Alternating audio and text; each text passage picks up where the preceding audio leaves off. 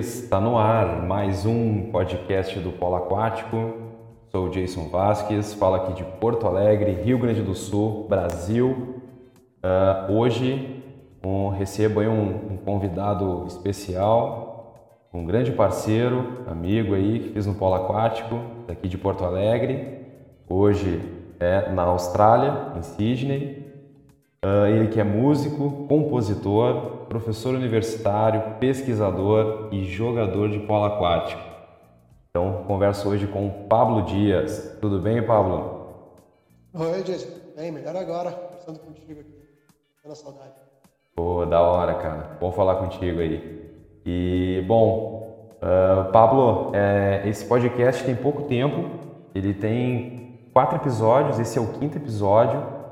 E eu já quero agradecer aqui porque eu vou acompanhando na plataforma, né? Então já temos aí alguns ouvintes, né, desses episódios e ouvintes de vários lugares do mundo, né? Dentre eles Estados Unidos, uh, Guatemala, Portugal e Austrália e aqui do Brasil também. Então, Pablo, é, te apresenta aí para a galera. É, primeiro de tudo, cara, eu quero perguntar é, qual foi o teu primeiro contato com o polo aquático? Primeira vez que tu viu o esporte, seja na TV, internet, ou alguém comentou? Qual foi a primeira vez que tu ouviu falar no polo aquático mesmo? Nunca, nunca ouvi falar no polo aquático até a primeira vez que eu joguei polo aquático. Era a realidade, eu acho. Não sei se do Brasil, mas no sul do Brasil é, era a realidade na época. Eu fazia natação ah, na PUC, na Universidade de Porto Alegre, e eu estava no colégio nessa época, e um professor nosso de natação, ele, ele conhecia o polo aquático porque ele tinha ido aos Estados Unidos jogar. Então ele conhecia o polo aquático e ele queria introduzir na, na, na escola de natação o polo aquático. Daí ele um dia, ele juntou o pessoal interessado, conseguiu goleiras, conseguiu as bolas, e nós, claro, jovens, nadando, ficamos interessados pelo fato de ver as goleiras e as bolas. Não sabíamos nada sobre as regras, nada sobre o jogo. E ele então um dia falou, ah, vamos fazer uma brincadeira vou jogar polo aquático. Assim, sabendo que existia isso. Pô, beleza, cara. Tu vê. É, é, ainda em Porto Alegre, para te ter uma ideia, situando aí, ainda é, não tem né, uma escolinha específica de polo aquático. E aí, para isso, eu tenho, tenho trabalhado, né? Então, coloquei como meta em 2021 em algum lugar, algum clube, ter alguma escolinha, alguma iniciação infantil com polo. Essa é uma missão. Mas ainda o ensino da natação predomina a visão mais esportivizada. Né? Então, a natação com enfoque mais nos quatro estilos esportivos, o crawl, costas, o peito e borboleta. Então, ainda o polo aquático muito amador nesse sentido. Mas legal, legal de ver que, bom, tu, teve, tu teves uma, uma, uma, uma experiência né, inicial ali, uma vivência e te interessou pelo esporte onde talvez de repente ali se tu continuasse apenas nadando, possivelmente, né, não se sabe, talvez não seguiria na natação, não, enfim. Não, eu te garanto que não, eu já estava desinteressado na época. É, esse é um ponto, um ponto importante. Bom, e tu jogaste no Polo Sul, né? A tua posição é o centro, né? o boy aqui para nós, é um, um bom centro, diga-se de passagem aí, né? É importante destacar. E agora aí tu tá em Sydney, né? Tá, tá dando tempo em Sydney, já tem quanto tempo aí, cara? Três anos. Três anos. Certo. Bom, o nosso polo aquático aqui, ele é adulto, né? E mais é, amador, né? E aí em Sydney, o contato que teve com o polo aquático em relação a, a treinamento, em si muito diferente do que tu vivenciaste aqui? Sim, cara, muito diferente. Muitos motivos. A gente pode falar isso ao longo do programa, vem perguntando, eu vou falando todas as diferenças, mas a primeira coisa que me chamou muito a atenção quando fui na piscina a primeira vez conversar com um dos técnicos foi a quantidade de criança da... Eram seis goleiras, três técnicos, ao mesmo, uh, três técnicos ao mesmo tempo, três professores, deu a cronologia certa nesse caso, Sim. e pelo menos 50 crianças, pelo menos. E daí eles estavam divididos, esses três uh, técnicos estavam cada um num canto diferente, e tinham grupos com idades diferentes. Então, tinha crianças ali de 6 anos, uh, 7 anos, tinha crianças depois mais velhas de 10, e depois 14, 15, 16.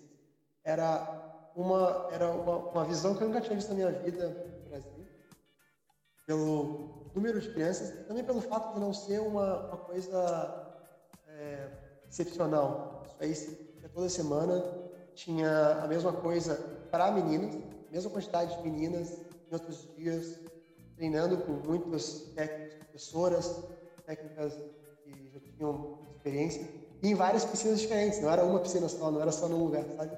A cidade inteira tinha isso.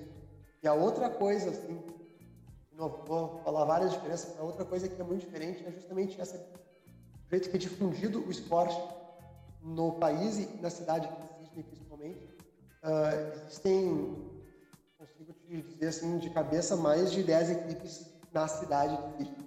Então, tu imagina, em 10 equipes tem pelo menos 10 piscinas com treino, sem contar as outras todas, que eu tenho certeza que tem mais de 10 treinos e muita gente, muitos praticantes. Pô, incrível, cara. Pois é, então, é uma, um dos, uma das hipóteses aí que a gente pode colocar é em relação à, à cultura mesmo, né? Aqui no Brasil, uh, o polo aquático ele iniciou e é principalmente difundido aí no eixo Rio-São Paulo. É muito em função da tradição dos clubes de regata, quanto também em relação à tradição, e falando mais do Rio de Janeiro, né? E em São Paulo a tradição dos clubes esportivos. E a prática acabou, acaba ainda se concentrando apenas lá. Né? Tem alguns tem praticantes no restante do, do, do país, né? no Nordeste, aqui Santa Catarina, Paraná, é, aqui no Rio Grande do Sul tem sol adulto, né? Então, um desses, desses dessas, uma, uma das hipóteses né, que a gente pode colocar é em relação à cultura mesmo, e também a visão ainda que se tem da natação mais esportivizada, né? como eu citei anteriormente. Tem até alguns estudos assim que, que, que buscam é, essa reflexão, né? que instigam o professor de natação a refletir, né? até no conteúdo, muito em função também do repertório motor aquático. Né? O polo aquático ele é uma prática que são muitas técnicas, né? técnicas de sustentação, técnicas de deslocamento, e todas essas técnicas elas vão ampliar o repertório. Então, quando a gente fala de repertório motor aquático, a gente está falando de segurança aquática. Então, acho que esse é um ponto bem, bem interessante. Bom, e falando, é, voltando. Deixa eu só complementar claro, claro. da cultura que você está puxando aí.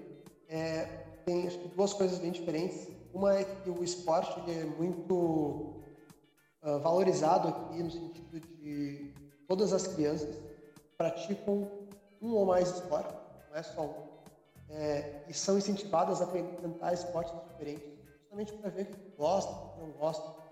Então, dentro disso tem o polo aquático, tem o rugby, aqui, tem o uh, futebol mesmo, o cricket, também é outro esporte jogado aqui. Então, as crianças todas têm contato com vários esportes desde muito novos, participam, jogam campeonatos e estão desde muito cedo. E a outra coisa que é essa questão do contato falado, falaste, com certeza, né? Que é um, um país litorâneo, majoritariamente litorâneo. Então, também desde muito cedo as crianças vão para o mar para aprender a, a técnicas de, de, ficar de salvamento, seguras, né? De salvamento, ficar seguras na água, uh, como lidar com o mar, é, aprendem a ser salva-vidas também desde muito novos, através de clubes que tem em cada uma das praias. Então, com certeza tem uma questão cultural também diferente. Legal, cara, bem observado. É, bom, e voltando, e voltando lá ao início, né? É, com quantos anos é, tu começou a praticar o, o polo aquático mesmo, nos treinos? Uh, 15 anos. Tinha 15 anos de idade. Foi justamente nesse episódio que eu contei aí do professor que introduziu, o Caio. E naquela época nós éramos três colegas do colégio que nadavam, subimos para o aquático e começamos a turma, primeira turma juvenil da PUC na época. Eu ouso dizer a primeira turma juvenil de Porto Alegre, porque não existiam outras pessoas praticantes. Então nós tínhamos 15 anos e a partir daí criou-se uma turma então juvenil, éramos nós três nas primeiras semanas, e nós começamos a chamar colegas nossos, pessoas que achavam que pudessem gostar da atividade. E a turma foi crescendo, chegamos a ter mais de, mais de 15 pessoas na turma. Começaram a vir pessoas de outros colégios que não são nossos. Não sei por que cargas d'água descobriram que existia essa turma na PUC. Uh, tivemos alguns atletas que estavam cansados de nadar, não gostavam mais de nadar, tivemos nadadores de união, não queriam mais nadar e descobriram o polo aquático e mudavam para a turma. E então foi criou-se essa turma que infelizmente não foi alimentada, como nós crescemos, como saindo aos poucos, não foi alimentada e conseguiu se fazendo. Certo. E o primeiro uh, campeonato, bom, aqui, é, para contextualizar para quem está nos ouvindo e não é aqui do Rio Grande do Sul, né, ou do sul do país, é, tem torneios normalmente aí que envolvem três estados, né, Santa Catarina, é, o Paraná e Rio Grande do Sul. Então tem muitos torneios aqui. É, tu, lembra, tu lembra qual foi o primeiro torneio que tu jogaste? Lembro sim. Na, na, nessa época, quando eu comecei a jogar, não existiam ainda torneios oficiais. Uh, existia sim o, o, o, esforço das pessoas que queriam fomentar o esporte e coloco de novo a figura do Caio aí, que era uma pessoa que estava que fez com que o esporte ficasse mais firme no, na cidade, no estado. E ele criou, criou um, um, torneio chamado Campeonato de Amizade, no qual ele convidava times diversos, tanto do Brasil quanto de outros países, da Chile, Argentina, Uruguai, para participar. Então ele chamava todo mundo, era um campeonato amistoso, não tinha valor nenhum de título, de ranking. E nós contávamos com entre 8 e 10 equipes uma vez por ano. E esse é o primeiro campeonato que eu participei. Eu joguei como time B, reserva do time B, nós éramos não, bem mais jovens. Sim. Foi a primeira vez que eu tive contato com o campeonato. E bom, tu terias alguma alguma história para contar assim no, nos primeiros campeonatos, algum perrengue assim que passou ali dentro dentro da, da piscina mesmo ali na briga por posição, alguma situação marcante assim, não vou nem dizer perrengue, mas alguma situação marcante, algum gol decisivo, ou alguma jogada que tu fizeste assim que tu lembra com até hoje assim, tu fala, pô, aquela jogada foi ou aquele jogo é, foi foi incrível mesmo. Eu vou te contar algumas, tá? Você curte para poder contar algumas interessantes. Beleza. eu lembro nitidamente o primeiro gol que eu marquei no campeonato. Foi no campeonato uh, da amizade seguinte, a esse no qual a gente colocou a equipe juvenil, então era só a gurizada jogando contra times adultos, pessoal velho de guerra já. E todos os jogos eram tipo 20 a 1, 25 a 1, 15 a 1, sempre assim. Então a gente marcava um gol. E, e daí o primeiro jogo então foi. O primeiro gol que eu fiz foi esse um gol que a gente teve. A gente não conseguia atacar, eles estavam pressionando a gente na defesa. Não, atacar, eles estavam pressionando na defesa deles. E eu peguei a bola perto do meio de campo, sofri a falta para frente. Eu estava nos 7 metros, não tinha ninguém. Eu era o mais adiantado levantei, chutei, fiz o gol e todo mundo comemorou como se fosse o gol da vitória. Pô, que massa. Passou lá 18, 18 a 0, passou a ser 18 a 1. Mas a gente comemorou como se fosse o gol da vitória. Uh, outra situação muito engraçada foi uh, a gente, como não tinha campeonato na cidade, a gente tinha que se virar, né? Ir pra cima pra baixo. E eu, como gostava muito do esporte, eu me metia junto com os adultos. Então, teve uma vez que eu fui a Curitiba jogar com eles. Eu imagino um campeonato que tinha todo mundo a 23 mais, eu com 16 anos, e inclusive o Léo Paraíba, que é uma grande figura do polo aquático, todo mundo conhece, estava jogando no time deles em São Paulo, e eu metido lá no meio, bem piar, tentando me virar. E eu lembro que estava lá na, no centro, tentando ganhar a posição, e o marcador estava em cima de mim, obviamente. E o meu tio, que não conhecia o esporte, estava assistindo, ele morava em Curitiba, e queria, começou a brigar com o juiz, que estava me afogando, e eu estava vendo.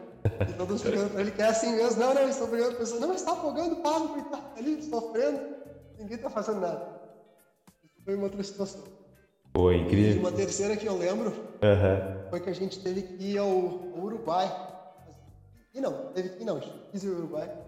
E não tínhamos atletas suficientes, então misturaram os adultos com a gurizada, fez cinco, cinco dos adultos. Aí pegamos um ônibus em Porto Alegre para ir até Montevidéu, ficamos lá alojado, acampado no alojamento deles, que era só o, o, o, andar mais de cima deles lá, todo mundo no mesmo quarto, os adversários, tudo, imagina 50 pessoas no, no chão.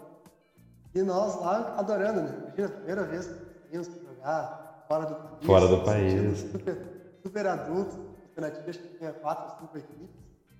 Na volta, passei mal pra caramba ainda, não posso estragado. Passei mal pra caramba na volta, mas foi um perrengue super legais, assim, que marcam aí a história do polo aquático pra gente. Pô, que massa, cara. Tu vê, conversando contigo agora, a gente percebe que são ciclos, né?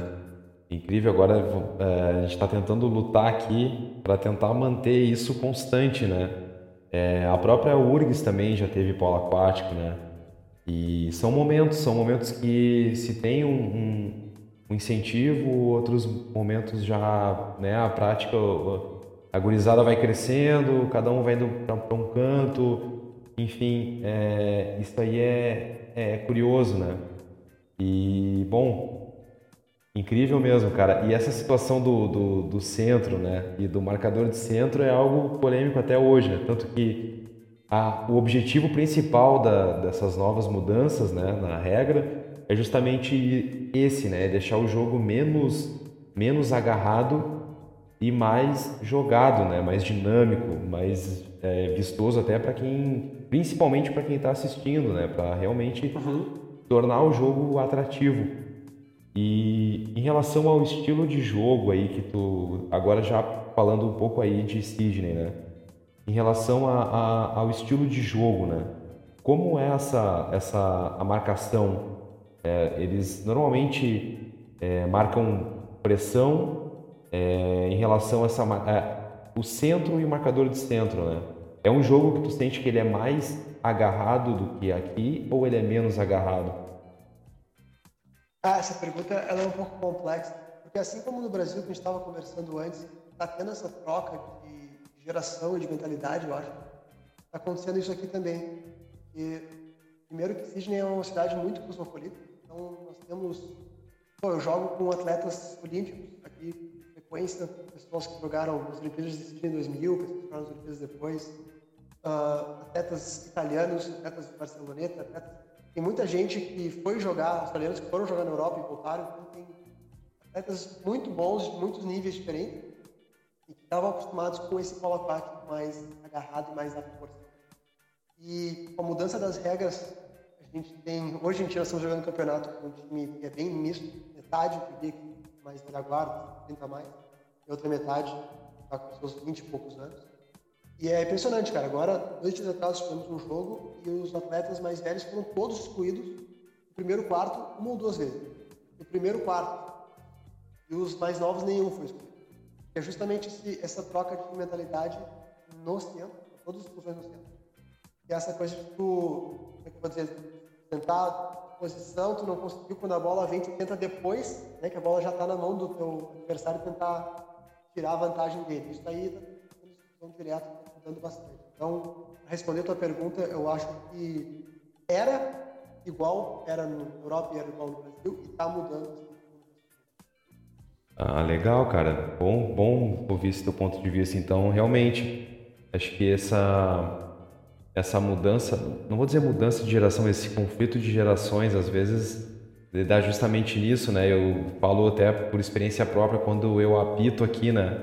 Uh, tem alguns lances em que eu quando eu excluo, né, justamente, ou quando o, o marcador do centro está com uma mão né, dentro da água e uma mão fora, é o que eu falo para a galera aqui. Bom, tá com a mão dentro da água, cara, eu vou apitar o que eu quiser, entendeu? Então, assim, tá, muitas vezes nessas exclusões, até em campeonatos mesmo, né, o pessoal de Santa Catarina, do Paraná, de, de excluir e e o marcador de centro ficar surpreso e ficar até, ficar até indignado, né? Como se não estivesse fazendo nada ou se estivesse fazendo algo muito natural. E na verdade, assim, o jogo não, não, não deve ser agarrado, né?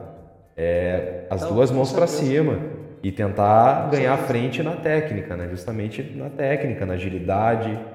Né? Então. Com certeza. Não, e, e foi justamente isso, cara. Tu vê na cara deles que eles estavam surpresos Uh, situações, por exemplo, que a bola cai e teu, teu parceiro de time está indo roubar a bola, né? Geralmente a gente entende, não, o cara não está com a vantagem, o, o parceiro está indo roubar a bola dele, então ele não vai conseguir virar. Fusão, volta dentro da água e o cara é direto. Sim, e Pablo, em relação ao campeonato aí, né? Ele é um campeonato que ele, digamos assim, pontos corridos, ele ocorre durante uma temporada ou ele ou, é, ou são campeonatos de finais de semana, etapas, por exemplo? Como é que funciona a organização? Tá, vou fazer um pouco de inveja então para o Brasil aqui. São muitos campeonatos, não é só um. É, como é que funciona? Aqui em Sydney existem sete divisões. Tá? Sete divisões de polo aquático. Então, de homens, tá? depois tem das mulheres, tem mais X divisões. E das crianças, que é menos de 18, tem mais X divisões, né? Então, imagina, né? A diferença. E, e, lembra que eu falei que tinham 10 equipes no mínimo, então 10 equipes, cada uma tem um time nas suas divisões. Então, nem todas têm em todas. Escuta aí, pelo menos umas 60 equipes. É, então, como é que funciona? Cada uma dessas divisões tem, são divisões metropolitanas, né, campeonato da região de, de Sydney, e cada um tem um propósito. A, a divisão 7, que é a mais baixa, é pessoal que gosta do esporte, quer praticar o esporte, mas não quer mais uh, a coisa da competitividade, de agarrar, de nadar rápido. Então, o pessoal mais velho, assim, pessoal, o pessoal que está muito começando no esporte, ou o pessoal que é mais velho, que jogava antes, mas não quer mais se estressar, digamos assim. Aí temos a quinta, a quarta e a, a quinta, a sexta e a quinta e a quarta, que são parecidos nesse sentido de que são mais competitivas, né? quanto mais alto vai, mais competitivas são, mas são pessoal que tem família, tem trabalho, tem outras coisas que não o polo aquático. Esses campeonatos costumam ser disputados durante a semana, em pontos corridos, em jogos fora de casa e dentro de casa, então cada um tem sua piscina. Oh, legal. Então vai jogar pelo menos um jogo dentro de casa e um fora. O número de jogos varia com o número de inscritos. No final tem ali as finais, né? dependendo do número de inscritos, semifinais depois finais ou triangulação, depende como quantas equipes tem. E daí a terceira, a segunda e a primeira são, digamos, as mais elite. A terceira, ela, ela é para o pessoal que jogou primeira e segunda, ainda quer um negócio competitivo, mas não está mais no campeonato do dia, não é mais até ponto. Uh, campeonatos costumam ser na sábado. Uh, a segunda divisão para o pessoal mais novo, 18, 17, 19, está querendo subir para a primeira pessoal mais novo, tá um jogo muito corrido, muito rápido. E a primeira é a Liga Nacional. A Liga Nacional é no país inteiro, não é só em Sydney. Eles viajam em jogos todo o país, uh, Melbourne, Sydney, Perth, e são onde tem atletas olímpicos, os atletas olímpicos jogam a primeira divisão, são os atletas, os atletas que acabam saindo para a Europa e pessoas que vêm jogar Tá, então esse é o campeonato, digamos, metropolitano. Aí, além disso, tem os campeonatos de bairro, são muito. Por exemplo, eu jogo um campeonato também no meu bairro, veja bem, no bairro, oito equipes. É, oito, equipes. Esporte, oito equipes no bairro. Claro que vem gente fora do bairro. Sim. É, oito equipes. É, são jogos de meia hora, quatro jogos às sete, sete e meia, oito, oito e meia. Um, a gente se reveza na, na arbitragem, na arbitragem profissional, então eu sempre sempre nove equipes, não são oito, né? Nove equipes, tem uma equipe de fora fazendo arbitragem cada semana.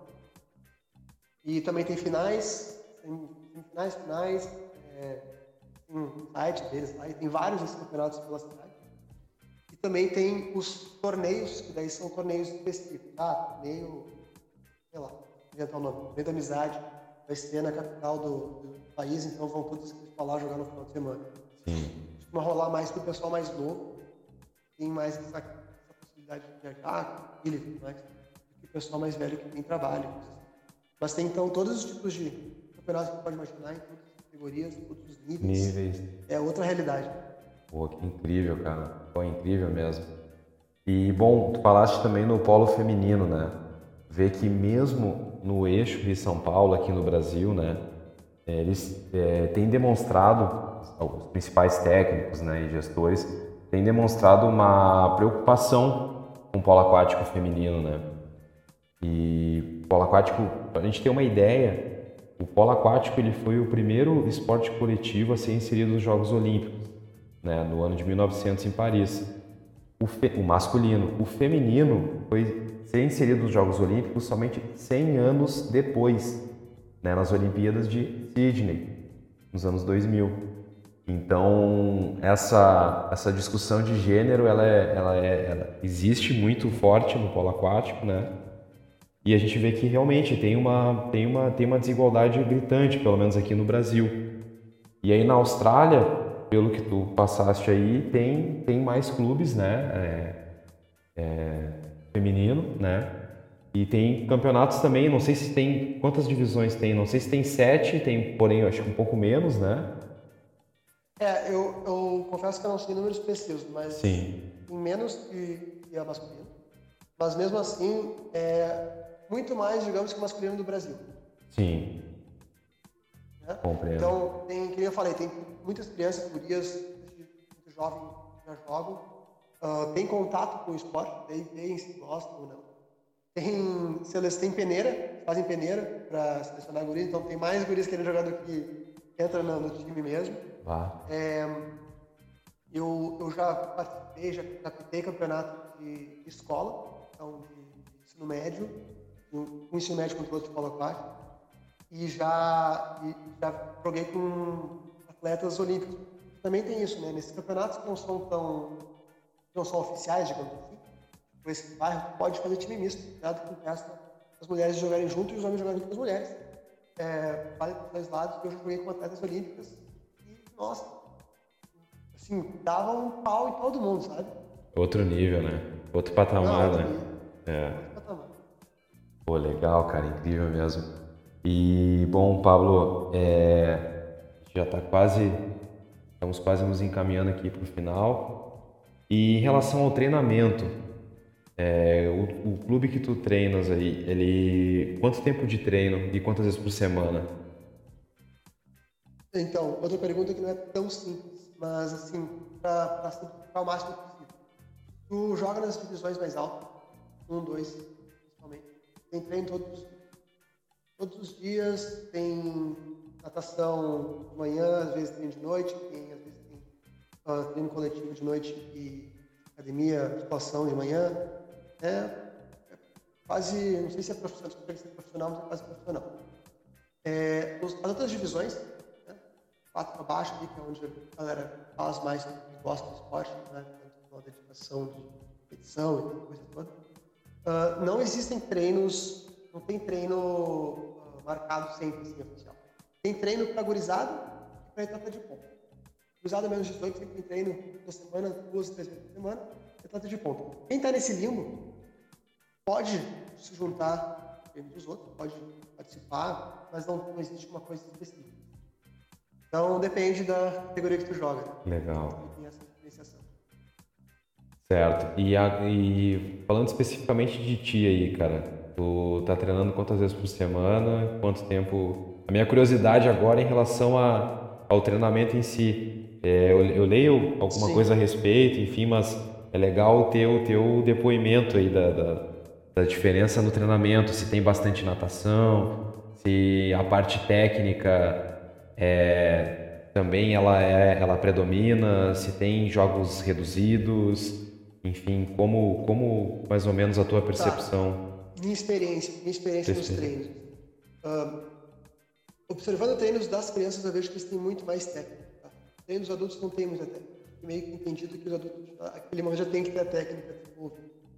Ahn, quando eu joguei sele- na- nas divisões mais altas, eles tinham era muito mais coletivo e tático, técnico organizando ali a mais, organizando coisas como é que eles vão fazer, virada, é, coisa assim, e natação em outros lugares. E depois, quando eu fui para os mais baixos, o que eu faço? Faz, é, ah, faz treino, começa com natação de aquecimento, daí cada um chega o quanto antes puder para fazer o quanto mais puder nadar. Depois a gente faz é, aqueles exercícios de, sei lá, três crawl para frente, dois para trás, várias vezes, depois crawl forte, vira para receber a bola, bola nadando, é, empurra o outro fazendo peg picker, gira, gira, faz uma girada para passar dele.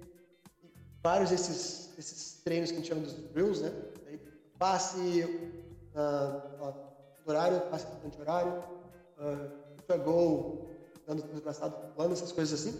E depois, muito homem a mais. Muito, muito, muito homem a mais. muito, muito, muito, muito mais do que no, nos outros lugares que eu, eu treinei. Inclusive mais parecido com os Estados Unidos, eu joguei nos Estados Unidos também. Eles também faziam muito mais homem a mais do que a gente praticava no Brasil, pelo menos a minha experiência no Brasil. É, é o homem a mais decide jogo, né? Isso aí já. Isso, já... É, tipo, essa, essa é a, exatamente, essa é a ideia. O homem a mais decide jogo. E a velocidade de, de armar para atacar, tanto armar para atacar, né, com superioridade numérica, e também a, a agilidade para armar a defesa também, né, que é importante. Exato. Em relação à formação tática, lógico, durante o jogo as formações elas vão se alterando, né? Começa a formação mais tradicional, aquela com leque, né, que a gente chama, com o armador, os alas, os pontas e o centro. E, e, e por muitas vezes essa, essa formação ela vai, ela vai se alterando durante o jogo, né? Evolui uma, principalmente com as infiltrações, né? Aí evolui para um, modifica para um 3-3, e aí daqui a pouco vai para um 4-2. É, uhum. Acho que é mais ou menos essa pegada aí no, nos treinos, nos jogos em si, a formação. Sim, é essa pegada, uh, bastante movimentação, bastante movimentação, assim, uh, eu joguei mais de um time aqui, eles todos pedem que a gente esteja sempre se movimentando, então se a gente ficar estático por muito tempo, está errado, porque alguém tem que fazer a infiltração para girar a defesa. E uma coisa que é muito diferente, daí eu acho que isso é uma coisa mais do Porto Alegre do que do Brasil, não sei dizer o resto do Brasil, é que a gente tinha muito essa questão da posição, né? Nem tu falou no início que ah, o Paulo foi centro e tal. Cara, isso praticamente não existe. A gente tem, claro, pessoas que jogam melhor no centro, jogam melhor marcando o centro. E a Sim. gente, às vezes, busca manter essa, essa, as pessoas nessas posições específicas, mas o jogo ele é muito mais dinâmico. E eu caio na boia quando eu sou o primeiro a cair lá, mas se não tá, não tá, não tô conseguindo, já sai. Assim como se eu ver que o cara está dominado pelo marcador, eu vou entrar e empurrar ele para fora isso é muito mais dinâmico. Eu jogo muito mais em várias posições diferentes do que no Brasil, que eu ficava tentando me focar para ficar na minha posição sempre. E isso é uma coisa que, inclusive, o Milo, que é um colega nosso, australiano, que joga, né? Também, sim, então, sim. Sempre, sempre batalhou por isso. Falou, cara, não existe coisa posição, todo mundo tem que saber jogar em todas as posições. E a verdade é essa, né? Se cair marcar o boia, eu tenho que marcar o boia. Não tem como ficar evitando isso o jogo inteiro. Assim que eles perceberem que não sabe marcar o boia, eles vão estar sempre lá. É. É, e, e, e, no momento das trocas de posições, das infiltrações, é onde, é onde ocorre o espaço, né? É onde tu encontra uma linha de passe. Né? Os, verdade, os esportes coletivos de invasão, ele, eles têm, têm essa característica, né? E na água o que torna difícil o polo aquático é justamente a, a velocidade desse deslocamento, né? E lógico, é mais cansativo, exige mais.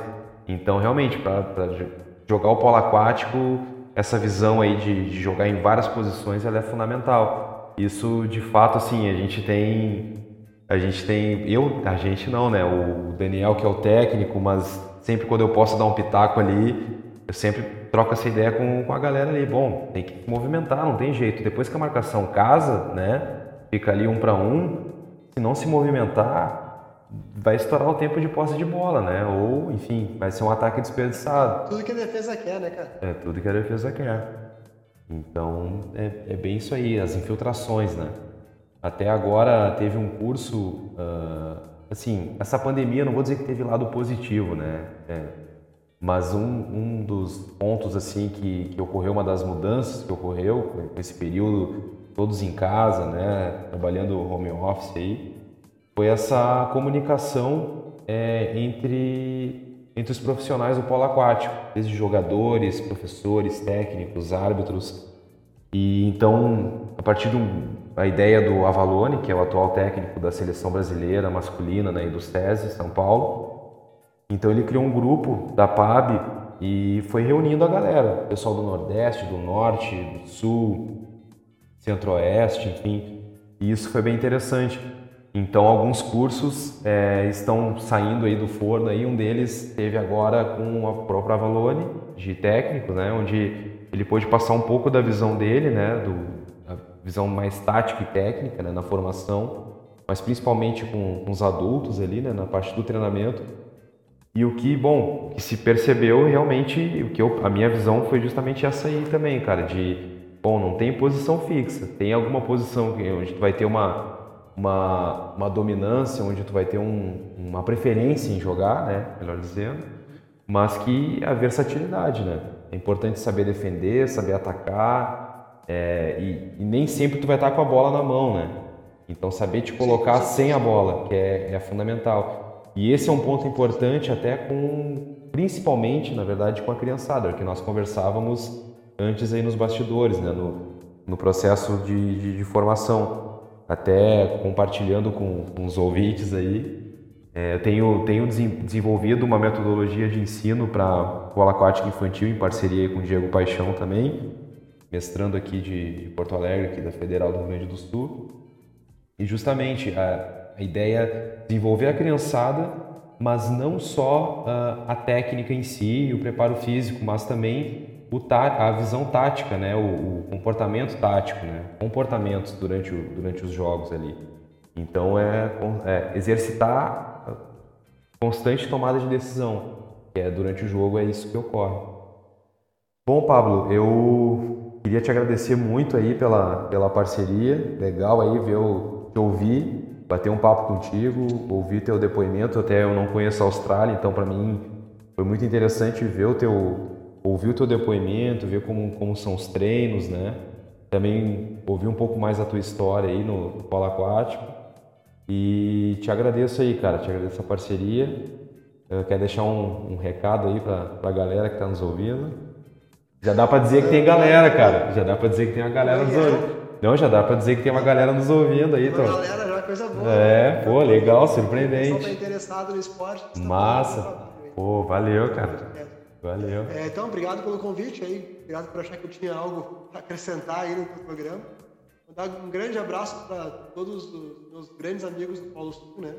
Morrendo de saudade deles, sabem disso. É uma família que a gente criou ali, não é só o esporte, é outra coisa bem legal. Tanto aqui na Austrália quanto no, no Brasil, o polo aquático tem o teor competitivo, mas tem muito mais que isso, né? Tem a questão da saúde, tem a questão da amizade. Então, acho muito válido essa, esse fomento, essa disseminação que está acontecendo aí, de iniciativas como a tua. E quem quiser vir para a Austrália, entrar em contato comigo aí, quiser algum auxílio para jogar, ou quiser saber mais coisas, fica à vontade. Pô, legal, cara, legal mesmo. E, bom, temos um e-mail, né, o podcast do polaquático.gmail.com, podcast do polaquático.gmail.com. Quem ouvir aí o, o, o programa e, e, se interessar e dar algum pitaco, dar alguma sugestão, quiser participar, pô, jogo polo aquático aqui, moro aqui em tal cidade, quero dar meu depoimento, quero bater um papo.